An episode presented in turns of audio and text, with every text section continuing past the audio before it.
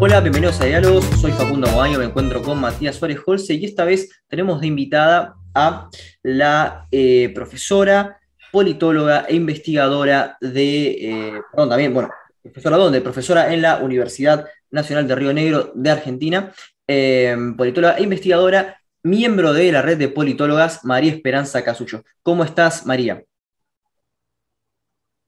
¿Qué tal? Buenos días. Buenos días. Un gusto tenerla de invitada. Hace mucho esperábamos esta, esta entrevista.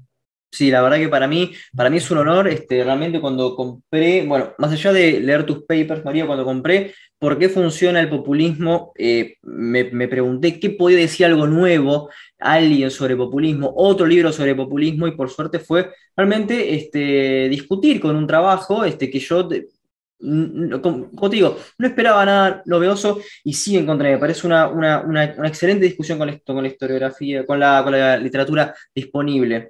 Eh, más allá de eso, hay una cuestión que me interesó particularmente y es que vos eh, puntualizás eh, con muchísimo énfasis que te formaste filosóficamente en Aristóteles, lo cual me lleva básicamente a preguntarte epistemológicamente cómo abordás una investigación Em, sí, básicamente si, si, tenés una teoría del, conocimiento, cómo abordás la realidad, em, ¿qué nos podrías decir de tu epistemología?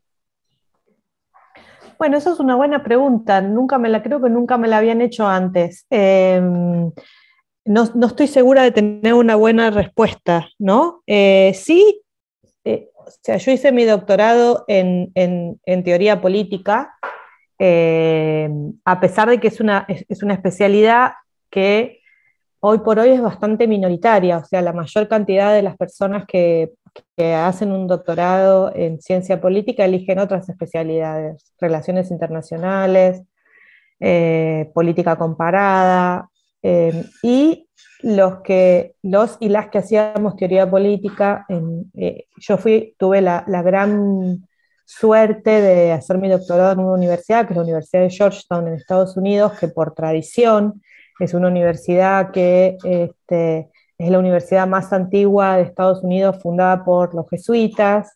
Eh, es, una, es una universidad que, como digo, por tradición tiene toda una tradición humanística y es una universidad que es muy fuerte en teoría política, justamente. Pero éramos poquitos, éramos una minoría, y una de las cosas que nos decían es, bueno, ustedes van a tener si haces teoría política tenés que saber que hay menos eh, posibilidad de trabajo, hay menos trabajos que se ofrecen, hay menos profesores, hay menos cátedras en teoría política, hay menos trabajo, es, es, es una profesión como em, este, dificultosa en ese sentido. Pero a mí, la verdad, no, no, no, me, no me importó eso porque yo siempre para mí la teoría política se reduce a una operación, o sea, no es que la teoría política sea un campo específicamente, sino que es sobre todo una operación, que es leer eh, los clásicos del pensamiento político con la misma actualidad que si fueran contemporáneos. ¿no? O sea, no leerlos historiográficamente como la historia del pensamiento político, sino asumir que Aristóteles, Platón, Maquiavelo, eh, no sé, los, pensadores liberales tienen la misma actualidad que leer, no sé, Robert Dahl o Downs o los, o los, o los, eh, o Hannah Arendt o los pensadores de, más contemporáneos. ¿Y, y, por qué se supone esto? En realidad se supone esto porque los que hacemos teoría política sostenemos que la naturaleza humana no cambia mucho con los milenios, que también esto sí es un, no es necesariamente un supuesto epistemológico, pero es un supuesto de antropología filosófica, ¿no? Todo, toda, toda gran teoría política tiene de base una antropología filosófica, es decir, un, una, una, serie de, de supuestos sobre cuál es la naturaleza humana. Y, esto no, se queda solo en las palabras, sino que se ve en su trabajo, por ejemplo, en sus papers, usted cita a Aristóteles, cita a Hannah Arendt, y por ahí es un poco raro ¿no? encontrar como un paper de, que analiza fenómenos políticos actuales, como puede ser, bueno, eh, un paper donde se analizan los populismos en la actualidad y se encuentra con citas de Aristóteles, citas de Hannah Arendt, muchas citas de clásicos, Germán y también, bueno, que es mucho más contemporánea, ¿no? Pero también es un autor como vieja escuela, ¿no? De la sociología argentina, entonces hay como eh, mucha erudición en, sus trabajos académicos. Claro, pero es que eso también, ojo, porque eso no necesariamente nace de un, de un deseo de parecer erudito, sino que nace simplemente de que cuando yo tuve la gran eh, la experiencia maravillosa de leer por primera vez a Aristóteles, o de leer por primera vez a Weber, o de leer por primera vez a, Marx, eh, o a Hannah Arendt o a Germani, realmente me da la sensación de que lo que dicen es absolutamente actual. O sea, a mí me da la sensación de que las cosas que dice Aristóteles sobre la política y sobre el ser, el ser político del ser humano, eh, tienen una tremenda actualidad. Es más, me parece que son más actuales en su manera de describir lo que, lo que es la política que, y de dónde nace la política que, eh, que la mitad de lo que publicamos, los que publicamos hoy leyendo solo literatura contemporánea. ¿no? O sea, me parece, a mí me parece innegable eso, me parece absolutamente claro y distinto al, acto de leer esos textos, o lo que dice Maquiavelo, ¿no? cuando Maquiavelo dice, hay dos tipos de almas, hay personas que quieren, que disfrutan y quieren eh, dominar políticamente, y personas que lo que quieren es que los dejen tranquilos en su casa. La verdad, me parece algo que es absolutamente aplicable a la realidad política. Sí, yo no quería desviarme mucho del tema, ¿no? Pero Em, es claro que también, por ejemplo, dentro de la antropología política hay un enfoque que se podría denominar idealista, muy enfocado en el, discurso. Em, en tus trabajos te enfocas en el discurso, pero también en lo que hacen las personas, lo cual haría, en cierta manera, como una confluencia de un enfoque materialista con uno idealista. Es decir, este, ¿vos le das este, cierta preponderancia al discurso o más bien te enfocas en cuestiones de política comparada? ¿Crees que eso es más importante? Es decir, ¿qué aspectos de la realidad eh, preponderás a la hora de hacer una investigación? Bueno, lo que pasa es que también ahí hay otra cuestión que tiene que ver con mi muy peculiar formación, que es el, eclecticismo, ¿no? Porque yo en mi, eh, mi doctorado es en ciencia política, mi maestría es en ciencia política, yo hago ciencia política, pero también mi formación de grado es en ciencias de la comunicación que me permitió acceder a toda otra serie de, lecturas muy eclécticas, tal vez alguien podría decir demasiado eclécticas. Eh, teoría del lenguaje, semiótica, semiología, teoría de la cultura, eh, estudios culturales de culturas masivas, y eso sigue teniendo un, un, rol o un peso en lo que yo hago, ¿no? Y en ese sentido, la verdad es que yo estudio el discurso, no es lo único que estudio, últimamente estoy estudiando otras cosas, pero justamente y sobre todo en el caso de la política y en el caso del populismo, a mí me interesa porque em, la filosofía del lenguaje, eh, la pragmática sostiene que no hay diferencia entre, entre lo que uno hace y lo que uno dice. O sea, y, en política esto para mí es así. Eh, lo que uno dice sobre el mundo tiene el poder de cambiar el mundo, ¿no? Y las políticas públicas se expresan en discursos también. Los el discurso es una especie de variable dependiente de eh, variable independiente de las políticas públicas. O sea, una cosa que me resulta fascinante a mí es que las personas dicen qué es lo que van a hacer, explican qué es lo que van a hacer, piden disculpas, eh, generan explicaciones ad hoc, mienten también, pero, pero me resulta muy difícil separar, y sobre todo eh, política de discurso, y sobre todo en el caso de los líderes y, eh, los y las líderes populistas, que son gente que habla mucho, habla constantemente, porque la autoridad carismática depende de ese hablar, ¿no? O sea, no nace de la ley, no nace de la tradición, no nace de la religión, nace de ese acto por el cual un conjunto de gente le, dona su lealtad, su entusiasmo, su movilización a otra persona. Eh, y ese lazo se mantiene muy trabajosamente, agregaría yo, en base a hablar, a decir, vamos para acá, esto es así, este problema que tenemos se puede explicar porque tal grupo nos perjudicó, nosotros somos el pueblo, el pueblo termina acá, el, antipueblo empieza allá, em, pero yo, y eso se continúa en políticas, pero no hay una diferencia ontológica entre, entre decir y hablar. El decir es hablar y el, y el entre hacer y decir. El decir es hacer y el hacer siempre requiere algún decir. ¿No? y esto es lo que a mí me interesa. Volviendo un poco a la cuestión metodológica y, pero, pero, pero, pero el tema, por ejemplo, si, si vamos a, a un ejemplo concreto, ¿no? Sería, eh, por ejemplo, cuando se dictaminó este, el aislamiento obligatorio eh, nacional, em, hablo de Argentina, em, la performatividad de que no se puede salir de casa porque eh, estábamos expuestos a un contagio, eh, sería un ejemplo de lo que estás diciendo, María, o sea, en el sentido de que el lenguaje, inclusive cuando se baja las restricciones, continúa el miedo a salir. Esto sería el acto de performatividad que vos estás diciendo, que hay un DNI, hay un DNU material que impide tal cosa, pero al mismo tiempo la performatividad, el acto performático de, del habla es lo que impide que se pueda este, efectuar o no una, eh, una, una medida. Bueno, mm, no, sé si entendí bien la pregunta, pero la performatividad vos la ves en que un decreto nunca, nunca es solamente un decreto, ¿no? O sea, y en el caso de las, y en el caso de las, de las, de las medidas de restricción con la pandemia, en, todo, o sea, uno puede hacer un estudio comparado de las medidas y también puede hacer un estudio comparado de los discursos que diversos gobiernos utilizaron para legitimar esas medidas. Eh, y yo publiqué un par de cosas sobre eso. Por ejemplo, es muy interesante para mí que los gobiernos que decidieron no hacer medidas muy restrictivas utilizaron un cierto tipo de discurso que está en general bastante relacionado con figuras de la masculinidad.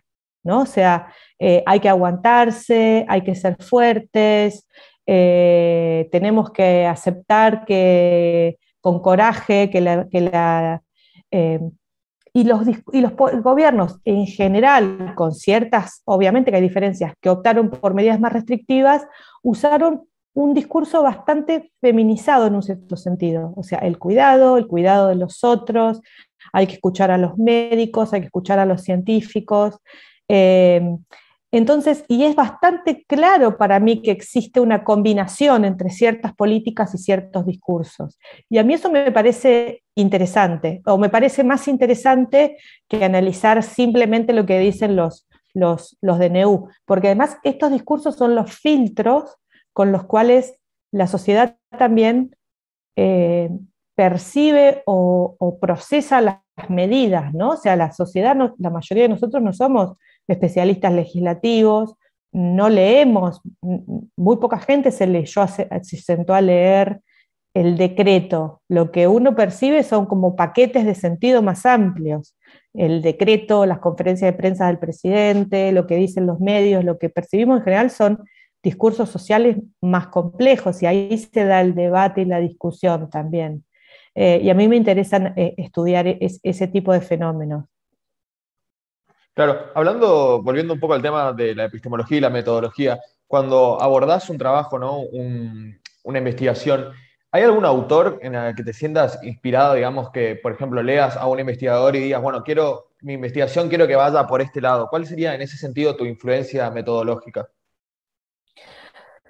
Bueno, eh, qué buena pregunta también. Este, porque me pasa todo el tiempo, pero no sé si ahora, este, si ahora se me viene a la mente un caso específico, ¿no? Em, por ejemplo, o te puedo dar, eh, te puedo dar eh, respuestas más fáciles por lo, eh, tal vez a la inversa. Por ejemplo, el, libro este, la parte metodológica del libro nace un poco de cierta insatisfacción con las teorías más conocidas de análisis del discurso, que son las de, análisis del discurso populista, que son las de, bueno, es un acto tremendamente presuntuoso decir que yo estaba insatisfecha con el, el, libro de, con los libros de Ernesto Laclau, ¿no? que es uno de los pensadores más este, enormes del momento, eh, que no es mi caso sin ninguna duda. Pero las teorías, las teorías de la Clau, que fueron, que fueron la, teoría del discurso populista, que fue absolutamente revolucionaria en los estudios de los populismos por muchas razones, eh, pero a mí siempre me parecía que, que, queda, que, quedaba en un lugar demasiado abstracto o que, o que resulta bastante complicado construirle una, una aplicabilidad, ¿no? Eh, entonces a mí me interesaba poder construir eh, un, un cierto aparataje que permitiera hacer análisis más de rango medio, más empíricos, y ahí aparece la metodología de, análisis de los discursos eh, más concretos que están en el libro. Después, eh, metodológicamente, personas que, eh, análisis que, uno que yo he admirado a lo largo de mi, de mi carrera, bueno, no sé, Guillermo, los libros los estudios comparados de Guillermo Donnell, este, eh, los libros de, semiótica del discurso, los textos que leí eh, cuando me estaba formando. Eh, me gusta mucho siempre, o sea, y aparte lo que necesariamente lo que me gusta de un autor, no, por ejemplo, Hannah Arendt, yo tengo un montón de insatisfacciones con la parte sustantiva, pero siempre me encantó su manera de, escribir, por ejemplo. Entonces, fue una, fue una, influencia muy grande estilísticamente, no necesariamente eh, metodológicamente. ¿no? Y después, algo que para mí fue central en estos una cosa maravillosa de la academia, digamos, del, que tiene muchas cosas también eh, muy estresantes, muy neurotizantes, eh, muy solitarias, pero una cosa maravillosa es que uno sigue aprendiendo todo el tiempo. Y algo que para mí fue central en los últimos, yo diría, 10, 15 años es eh, todo lo que tiene que ver con el pensamiento feminista, ¿no? que causó una, autora feminista, eh, Sara Ahmed, todas las pensadoras eh, feministas de coloniales y poscoloniales argentinas, latinoamericanas, no sé, gente como Karina Vidaseca, colegas mías como Julieta eh, Suárez Cao, Flavia Freidenberg, eh, realmente es meterse en, un, eh, en una manera que te, realmente eso sí te, lleva una, a cambiar la epistemología y la metodología y la manera de, acercarse al, al trabajo y a la realidad. Sí, bueno, hay, hay una cosa que también este, es también un poco neurotizante en la academia, que es la poca definición. Como antropólogo cultural me encuentro casi, casi como que cada eh, año hay una nueva definición de cultura. En este sentido, a mí me gustaría también trabajar un poco sobre una definición mínima de, populismo, que creo que en, tu, libro es bastante clara, pero si, la pudieras por lo menos eh, dar. Por ejemplo, eh, Pascuino, que estuvo en este, en este programa, sí esboza una definición mínima de, populismo que resulta muy, muy operativa y práctica, pero este, creo que repensar constantemente el, populismo eh, termina cayendo en un cierto vacío em, metodológico. Así que quisiera saber, este, María, si, si coincidís con esta, con esta afirmación y si, y si podrías esbozar por lo menos este, Em, de alguna manera, una, definición mínima de, lo que es el populismo.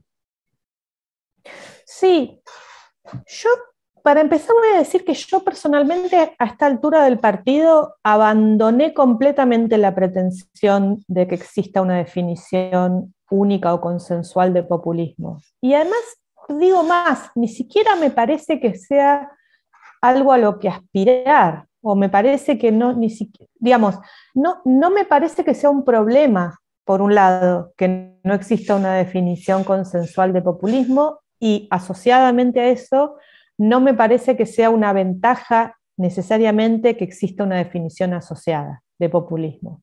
Porque en general los fenómenos políticos de los cuales existe una definición eh, única, bien conformada, este, que todos estamos de acuerdo, es porque son fenómenos chiquitos, por decir así.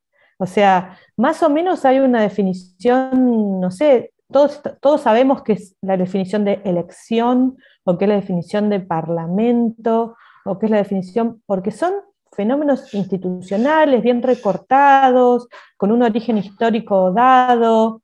Em, no me parece eh, que, está bien, pero, hay un, pero, los grandes fenómenos de la política no tienen definiciones unívocas, eh, porque, no, porque, no, porque no las pueden tener, porque esas definiciones no existen.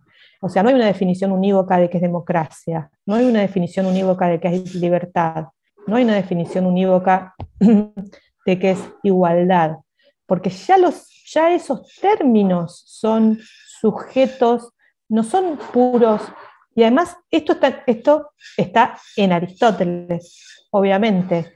Eh, los conceptos de la ciencia política no son conceptos eh, científicos, no son equivalentes a los conceptos de las, de las ciencias naturales. Y aparte, esta definición ya no la tienen ni las ciencias naturales, ¿no? Eh, sino conceptos que son en sí objetos de una puja. O sea, lo que tiene el conocimiento político es que aquello que vos conocés te cambia vos como ciudadano y cambia lo que vos conocés. O sea, lo que sabemos de la democracia o lo que pensamos sobre democracia termina cambiándonos a nosotros como ciudadanos y también a la democracia. Eh, entonces, yo sinceramente no creo que podamos tener ese concepto y no creo que eso sea un demérito, la verdad. Eh, digo más, ¿por qué digo? Me parece que lo que a mí me interesa es pensar, bueno, si no existe una única definición de populismo, ¿por qué es? Eh, y me parece que esto tiene que ver con la naturaleza, con la esencia del fenómeno, eh, que es que el populismo refiere a algo que es necesariamente proteico, cambiante y que sin embargo existe. ¿no? Y esto me parece, a mí, ¿cómo sabemos que existe? Yo personalmente sé que, o sea, hay algo que se llama pueblo, hay algo que se llama movilización popular y hay algo que se llama populismo. ¿Cómo lo sé yo esto? Yo lo sé porque en la primera obra escrita sistemáticamente sobre política, que es la República de Platón, aparece el pueblo como fantasma, como peligro, como amenaza. Y en la segunda obra sistemática, que es la política de Aristóteles, aparece el pueblo. Y, el pueblo aparece, aparece, aparece hace 2500 años que aparece. Y hace 2500 años que se lo intenta este, definir, reducir, canalizar, eliminar, neutralizar, y reaparece, reaparece, reaparece. Entonces, a mí lo que me parece interesante es pensar esa reaparición eh, y, esa, y, esa y ese carácter proteico de esa aparición. Eh, y me parece que eso requiere, eh, que es algo que nosotros no podemos hacer bien desde, la, desde nuestra manera de, socializarnos como cientistas sociales. O sea, poder pensar, poder pensar el, cambio, poder pensar el devenir, poder pensar lo que aparece de diferentes maneras, lo que no tiene una, esencia que sea fácilmente definible. Pero eso es un problema nuestro, no es, no es un problema del objeto, ¿no? Justamente en el paper suyo, en el nombre del pueblo, que es un paper muy interesante, lo recomiendo mucho y es cortito, así que es de fácil lectura.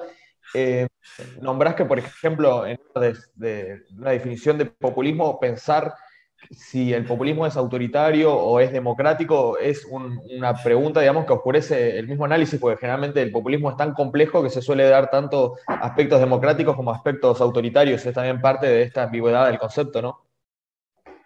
Exactamente. El populismo, eso es algo que para mí es, eh, es eh, eh, eh, eh, es muy claro, o sea, el populismo justamente, aquellos fenómenos que, decimos, ah, esto es populista, aunque no sepamos muy bien qué queremos decir, tienen la característica de que van en contra de estos binarismos, que son los binarismos sobre los cuales se constituyó la ciencia política moderna, ¿no? y que son binarismos que yo en un cierto sentido defiendo, o sea, el, el, binarismo entre democracia y autoritarismo es tal vez, el, como yo le digo en ese paper, es el binarismo eh, constitutivo, normativo de la ciencia política. La ciencia política como disciplina sostiene que la democracia es buena y el autoritarismo es malo. Y yo estoy de acuerdo con eso, eh, normativamente, en tanto ciudadana, en tanto... Ahora bien, los, ejemplos históricos de populismo tienen la característica de que van en contra de ese binarismo de que, y de que combinan elementos democráticos y elementos autoritarios.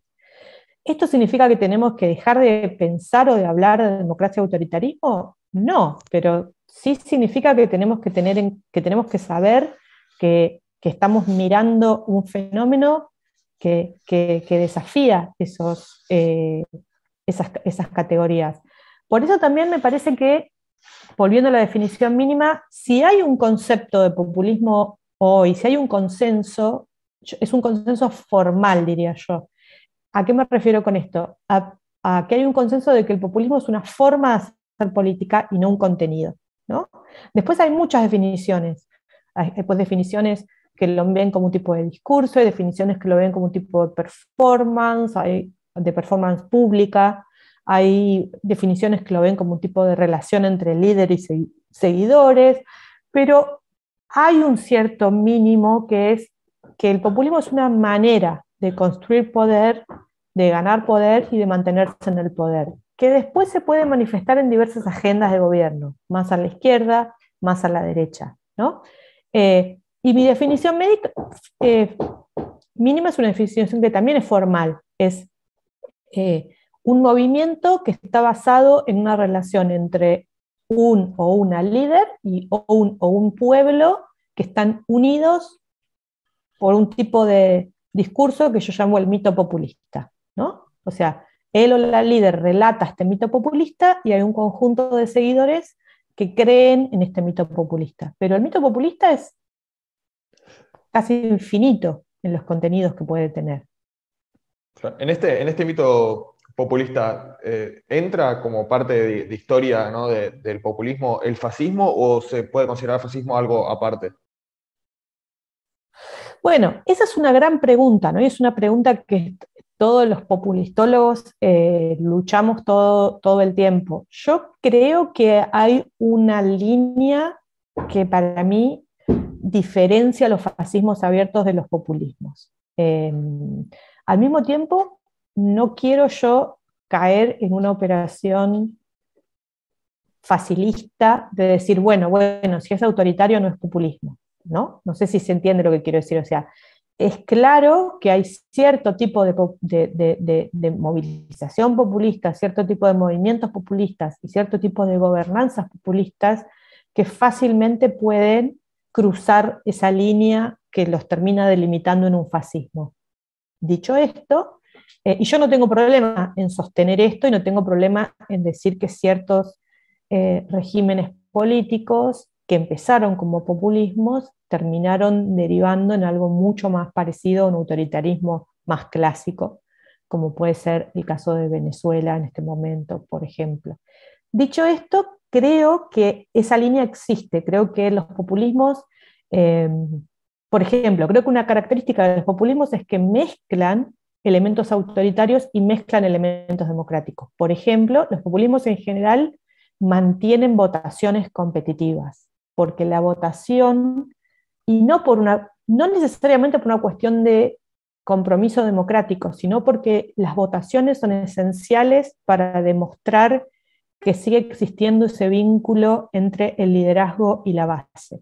¿no?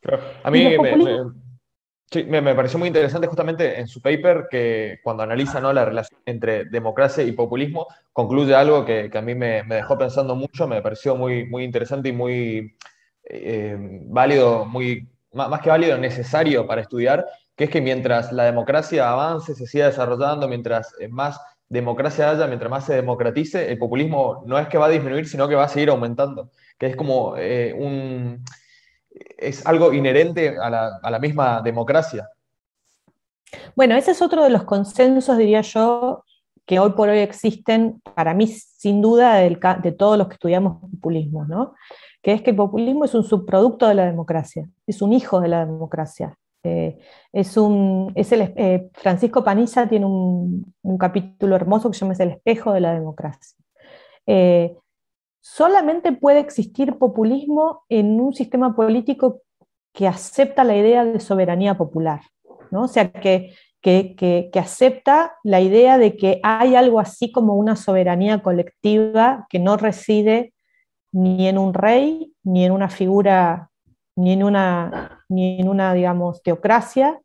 Eh, ¿Por qué? Porque de alguna manera, para, para mí y para la mayoría de los que estudiamos populismo, el, el, populismo nace justamente de la distancia que siempre existe en todo sistema político entre esa promesa de soberanía colectiva, digámosle colectiva si no le queremos decir popular, y las realidades de la gobernanza de la democracia en un sistema complejo de masas, ¿no?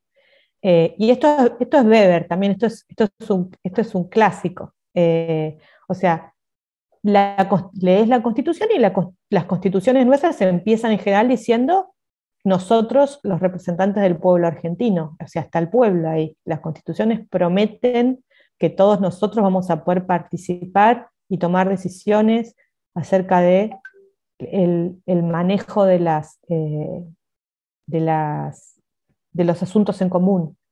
Resulta que después la, la gran mayoría de nosotros en nuestras vidas cotidianas no podemos tomar esas decisiones, porque las cosas son muy, son muy complejas, porque las mediaciones institucionales son muy fuertes, porque existen desigualdades de acceso, desigualdades económicas, desigualdades de poder.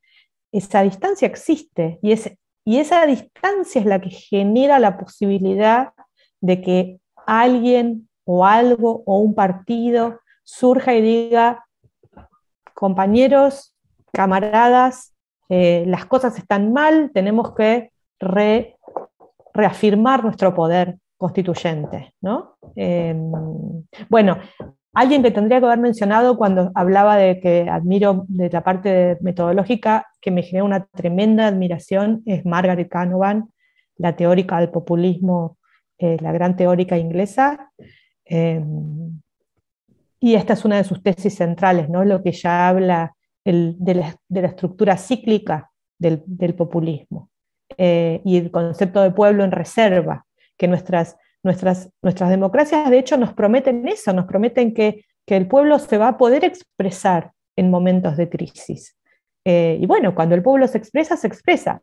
Ahora, cuando el pueblo se expresa, lo que sí yo también, eh, acá tengo una diferencia con ciertas eh, visiones más autonomistas de izquierda, no necesariamente el resultado final de ese expresarse necesariamente es virtuoso, ¿no? Eh, no está garantizado que la, expresión popular termine en procesos de emancipación, ampliación de derechos, no está garantizado. Son procesos muy de final abierto, muy impredecibles, muy situados en el tiempo y en el espacio. Em, no necesariamente cualquier movilización popular termina en un momento eh, revolucionario. Depende de su institucionalización. No, pero algo que, estaba pensando y casi volviendo para, para atrás era que si, la, si, la, el populismo existe solamente cuando hay participación de masas en la política em, de, una manera activa, de una manera participativa, em, estaba pensando en el caso este, de Hitler, que propagandísticamente fue, eh, fue populista, si lo vemos desde un enfoque, Em, entonces, en un autoritarismo eh, bastante radical como, como el de Hitler, este, ¿es posible hablar de populismo o directamente se trata, como habíamos mencionado, de un fenómeno nuevo? O sea, vuelvo, vuelvo a decir, este, sus este, alocuciones públicas, en la manera en la que él mismo se presentaba como figura ante, ante la ciudadanía, los films este, de, de, de Riefenstahl, se me ocurren varias cosas. ¿Eso no sería populismo? Bueno, puede, puede haberlo sido en un inicio, ¿no? Este, así como puede haberlo sido en un inicio eh, también, un caso más, más aceptado, por decirlo así, es el de Mussolini, que en sus inicios tuvo características populistas.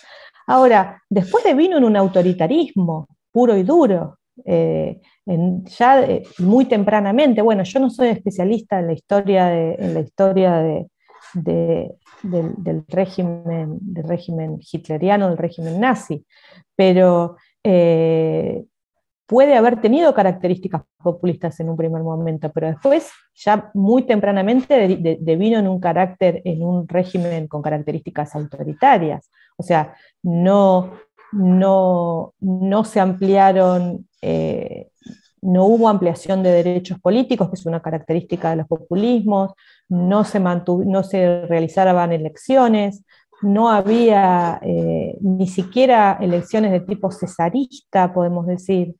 Este, eh, a mí me parece que eso no, digo, me parece interesante eh, pensar estas, estas, no es que, no es que, me parece interesante pensar estos límites, ¿no? Me parece interesante pensar estos casos extremos, pero pero también uno puede pensar, por ejemplo, eh, el gobierno de Víctor Orbán en Hungría y cuáles son estas líneas y cómo se cruzan eh, y, cuándo uno puede decir, mira, ya se cruzó la línea, ¿no? Ya no hay, acá ya no hay populismo, ya, o hay un populismo fuertemente autoritario o un autoritarismo populista, que no es lo mismo que un populismo autoritario. Em, pero, pero también me parece que se le hace una cierta injusticia al fenómeno si solo se, le, si solo se, estudian los casos eh, o si se estudian primariamente los casos extremos. Eh, así como nosotros en Latinoamérica también sabemos que las peores dictaduras latinoamericanas, por lo menos la dictadura de Argentina de, los 70, de Chile, Uruguay, eh, en el discurso se presentaban como liberales, ¿no? Y llevaron adelante medidas en lo económico que estaban basadas en la ortodoxia eh, de la economía liberal. Digo, uno sería, también haría una gran injusticia a, la tradición política liberal, eh, es una injusticia, no normativamente, sino sería poco interesante pensar la tradición liberal liberal burguesa latinoamericana solamente a la luz de, los casos más extremos. No, pero se em, ocurre, por ejemplo, en el 78, em, después la guerra de Malvinas, esos serían básicamente, serían como, no, o sea, no podríamos caracterizar a, la, última dictadura argentina de populista, pero con rasgos populistas, con destellos populistas a veces. Yo no lo veo eso porque, porque, por ejemplo, la dictadura, digo, sería una idea fascinante para hacer un paper y probablemente quien escribiera un paper argumentando que la última dictadura argentina tenía rasgos populistas, eh, sería un paper exitoso probablemente, pero por lo menos no en, no en las definiciones eh, este, aceptadas de populismo. porque Los populismos en general son movilizantes, las dictaduras en general son desmovilizantes. Y acá sí hay una diferencia. Es cierto que hay una excepción, fue el, fue el caso de Malvinas, donde se llamó a la gente a ir a la plaza, etcétera, etcétera. Pero eso ya fue en un momento de decadencia total, de,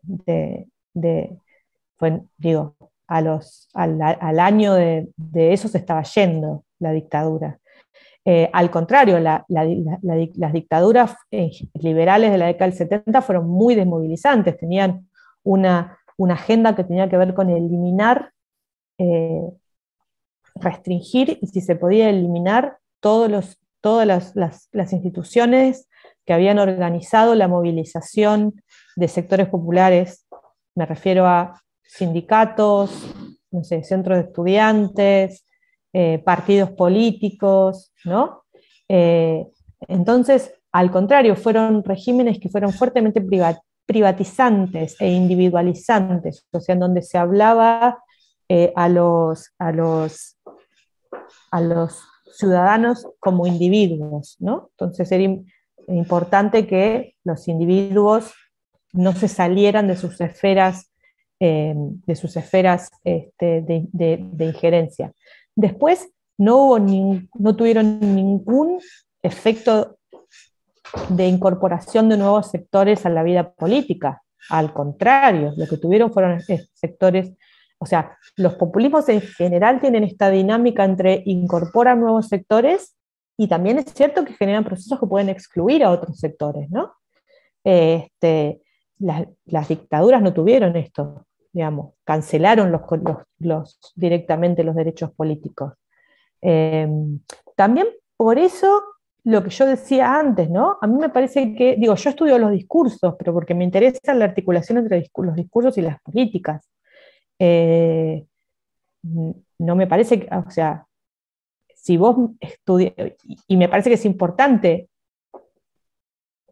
no caer en un idealismo de los discursos. O sea, si vos, si vos estudiás solamente el discurso de Galtieri en el 82 es una cosa, si estudias lo que estaba haciendo Galtieri en el 82 es muy diferente lo que hacía.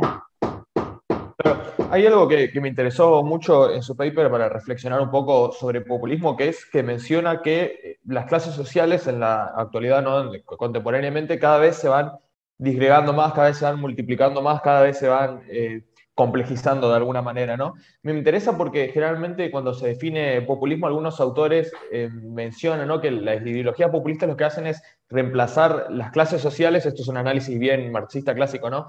Reemplazan las clases sociales, le sacan su sentido, ¿no? Su importancia histórica y la reemplazan por el pueblo. Me interesa pensar un poco en clave clasista, ¿no? En el sentido marxista, eh, ¿cómo, ¿cómo, opera realmente el populismo si coincidís con esto, ¿no? con este reemplazo del concepto de clases sociales? Si crees que para la politología actual el concepto de clases sociales, tal como, como lo utilizaron tanta, tanto los marxistas clásicos, tiene alguna importancia o más bien ya es bastante problemático, por así decirlo, hablar hoy en día de clases sociales, por lo menos como las debía el marxismo clásico, ¿no? Como hay, no sé, cinco clases sociales, o hay tres clases sociales, o hay dos clases sociales en ese sentido. Mira, justo, qué buena pregunta, justo, justo decir que no lo tengo acá para mostrarlo, pero estuve leyendo ayer, eh, terminé de leer ayer un capítulo que me resultó extraordinario sobre, sobre exactamente ese tema, que si les interesa se los recomiendo mucho, es el, eh, eh, no tengo el libro acá, es un capítulo de, de Marina Prentulis, del libro que se llama The Populist Manifesto, donde hay un capítulo mío y hay un capítulo, es un libro que se preocupa específicamente por la posibilidad y la, digamos, deseabilidad de un populismo de izquierda, ¿no? Y el, capítulo de Marina Prentulis me pareció extraordinario. Es justamente sobre el concepto de clase eh, social y el populismo. Y lo que ella dice eh, eh, em, es de una simpleza que me resultó extraordinaria. y básicamente es esto. Primero que el concepto de clase social marxista, y que esto lo demostraron extraordinariamente bien historiadores marxistas ingleses, eh, siempre supuso una homogeneidad de la clase obrera que nunca fue tal. O sea, la clase obrera fue siempre heterogénea.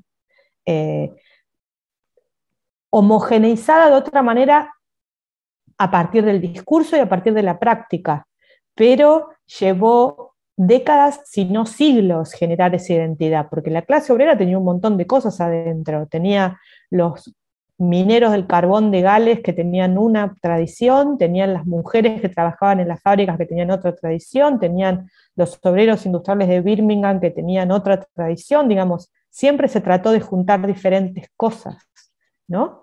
Eh, de esto se trata la política, digo yo en el libro, de juntar diferentes cosas y formar un nosotros. Entonces, la clase obrera fue siempre bastante más heterogénea y bastante más contingente de lo que ciertas lecturas, eh, y además de lo que ciertas lecturas ingenuas, diría yo, el marxismo lo sostienen. Y además, yo no soy una experta en Marx, para nada, pero esto también lo dice Marx en el Capital. O sea, lo que, lo que Marx, lo que queda clarísimo leyendo los capítulos sobre la acumulación originaria de Marx, es que la clase obrera es el resultado de un proceso político de formación de esa clase obrera. ¿no? O el proceso político por el cual se toman ciertas decisiones que eliminan mediaciones y generan individuos más desnudos, por decirlo así. O sea, vos ya no sos un eh, campesino de tal región que pertenece a una iglesia que va a ciertos mercados los domingos, que tiene una relación de patronazgo con un, sino que sos una persona que ha sido obligada a dirigirse desnudamente al mercado de trabajo, a vender tu fuerza de trabajo.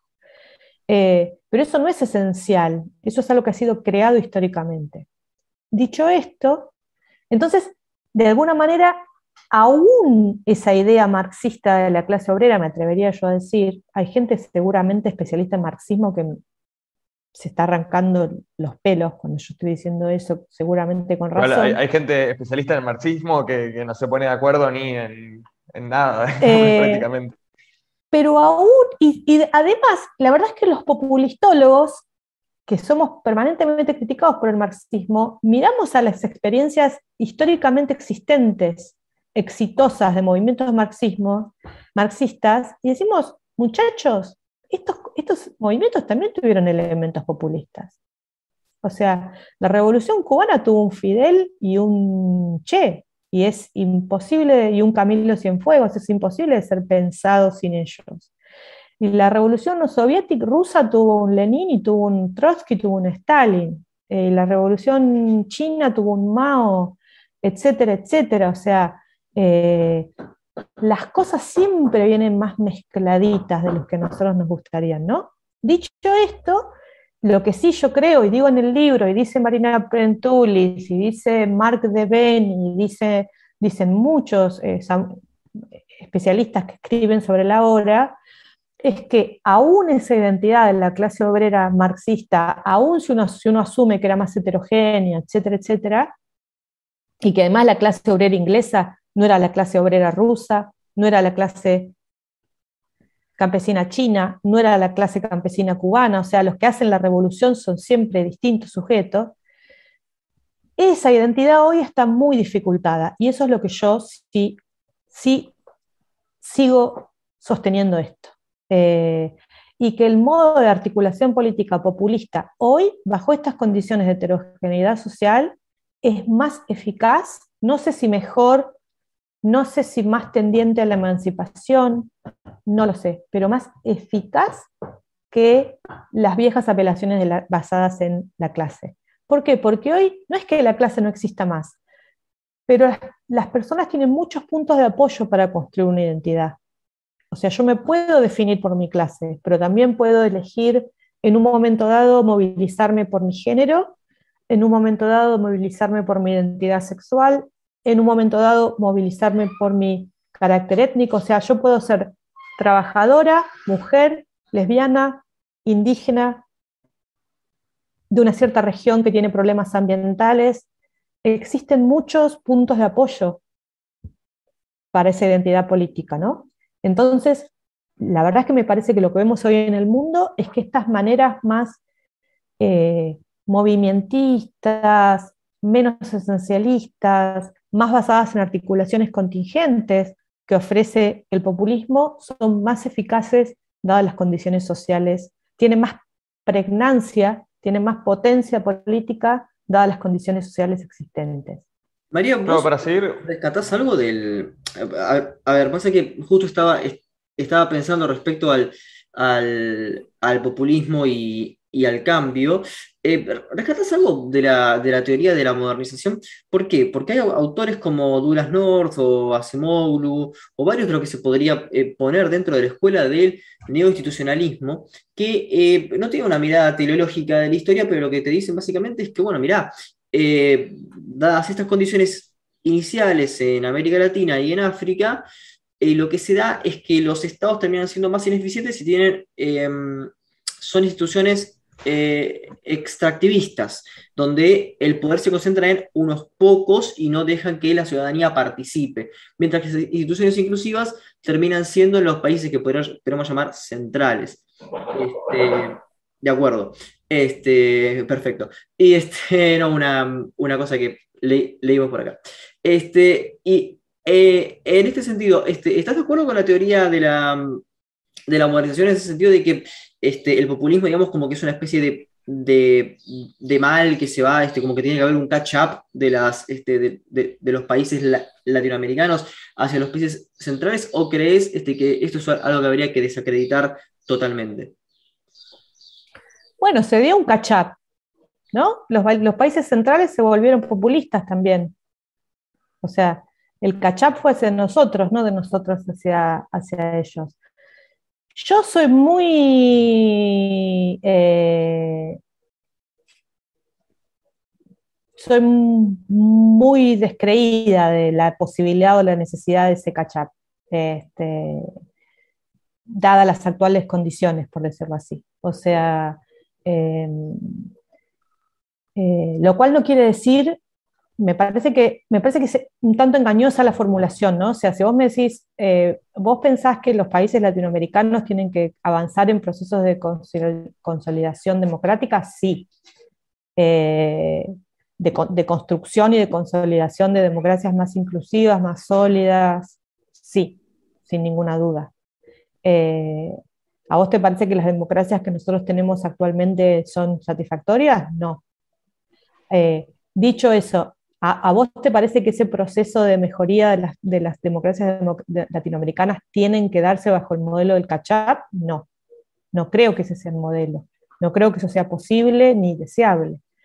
Em, porque, primero y principal, porque hoy estamos viendo, primero porque ese, digamos, si uno sigue eh, los continuadores de la teoría de, los críticos y a la vez continuadores de la teoría de la modernización, ¿no? la teoría del sistema mundo de, Manuel Wallerstein, la teoría de la dependencia de Carlos Faleto. O sea, lo que ellos identifican es que eh, el mundo es un sistema y nos movemos todos, entonces mientras avanzan los que están más adelante, los que estamos más atrás, avanzamos, pero nunca llegamos a ese, a ese, a ese. Entre otras cosas, también porque hay un libro muy bueno que salió hace poco que se llama eh, eh, The Workshop of Empire de Greg Grandin, donde Greg Grandin eh, analiza muy, con, mucha, con mucha evidencia cómo también durante momentos históricos a los países centrales no solo no les interesó que nosotros hiciéramos ese catch-up, sino que lo dificultaron en, buenas maneras, ¿no? O sea, no, no, por décadas y décadas no hubo el interés en que Latinoamérica ni, ninguna de las regiones semiperiféricas fuera verdaderamente democrática, sobre todo porque había mucho temor de que al ser democrática terminara volcándose a la izquierda y al comunismo. Entonces era visto como más aceptable eh, que, fuera no democrática, o sea, era el, era el second best. Eh, pero además porque realmente tampoco la hoy lo que estamos viendo es que tampoco los modelos de gobernanza democrática ni de Europa ni de Estados Unidos son necesariamente perfectos ni admirables. Yo creo que lo que tiene que darse es un, es un proceso de, de, aprendizaje democrático de todas las regiones del planeta, no que nosotros tengamos que acercarnos a un, tenemos que acercarnos a un ideal que no existe, no existe en ningún lado, o sea, no es la democracia norteamericana, que vimos el 6 de enero que está tuvo, digamos, escenas de una violencia política muy fuerte, ni es ni siquiera la democracia europea, que está tan sacudida por el, por el, por el populismo como nosotros. Digamos, me parece que este es un modelo de sentarse a pensar eh, que, es un es un momento de muchísima incertidumbre, eh, pero es lo que también tiene de positivo que, es un, que hay cierta apertura eh, a que nos... la moneda está en el aire, ¿no? Esto lo vemos en Chile con mucha claridad. Este, hay un proceso constituyente abierto que no se sabe cómo va a decantar. Pero bueno, la, cosa positiva es que son momentos en los cuales está cierta apertura a ponernos a pensar eh, qué tipo de democracias queremos eh, y no de necesariamente aceptar acríticamente eh, modelos que tampoco son perfectos. Bueno, creo que podemos ir cerrando. La verdad, te agradezco muchísimo todo este tiempo y fue una charla muy, muy interesante. La verdad que merece una segunda parte porque, bueno, tenés muchos otros trabajos que no abordamos que me parece que se merecen también una reflexión y espero que en algún momento nos podamos volver a encontrar. Y bueno, eh, estás, si no me equivoco, en el sur. Eh, ¿Solés venir para Buenos Aires o, te, te, pegás esos, esos viajecitos? Bueno, antes de la pandemia viajaba a Buenos Aires prácticamente una vez por mes. Ahora hace un, año prácticamente que no viajo para ningún lado, pero ya estamos volviendo. La semana que viene voy al Congreso Nacional de Ciencia Política. Espero que nos juntemos en persona entonces a, un café de por medio a charlar estas cuestiones, porque la verdad que es muy interesante, la verdad que me sorprendió, me dejó pensando muchas, muchas respuestas, son eh, de una profundidad que realmente admirable. Bueno, les mando un abrazo muy grande. Pero antes, gracias por leer mis cosas. Como, a todos los invitados tenemos que hacer la pregunta de rigor. ¿Qué? Porque ah, hubo una recomendación brutal de libros que tomamos nota.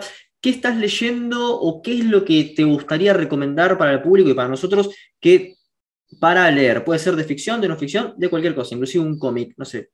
¿Alguna lectura? Bueno, estoy leyendo el libro este que les contaba de The Populist Manifesto, que realmente es muy lindo. Eh, lamentablemente no está traducido todavía. Em, quiero recomendar un libro que sí va a estar traducido, que se, llama Populism, de un autor australiano, Benjamin Moffitt, que lo va a traducir siglo XXI.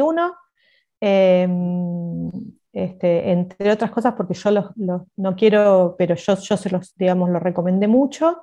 Eh, y estoy leyendo ahora un, libro, un libro de ensayos sobre el oficio de escribir de una escritora de ciencia ficción, que es una de mis escritoras absolutamente cercanas a mi corazón, que era Úrsula Le Guin, eh, y tiene un librito de ensayos eh, que no recuerdo el nombre, eh, algo de la noche. Este, em, pero son ensayos sobre el oficio de escribir, pero son absolutamente relevantes para mí para pensar qué es un relato, qué es un mito, por qué los seres humanos necesariamente pensamos a partir de mitos y de relatos y no solamente de silogismos y denunciados, ¿no?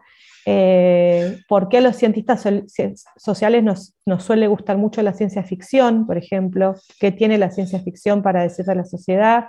Ese es un librito que justo estoy leyendo ahora antes de dormir y que me resultó eh, muy, muy lindo. Bueno, eh, así que tomamos nota de las recomendaciones y espero que te haya sentido cómoda y como dije, que nos volvamos a ver en algún otro momento. Bueno, un abrazo grande y gracias. Es muy lindo encontrarse con, siempre con gente que, lee, lo, porque uno, uno escribe cosas y las lanza al mundo, ¿no? Que, que las leen y las reflexionan y las critican, así que muchas gracias. Gracias a vos, María. Y bueno, cerramos otro capítulo de diálogos. Chao, chao.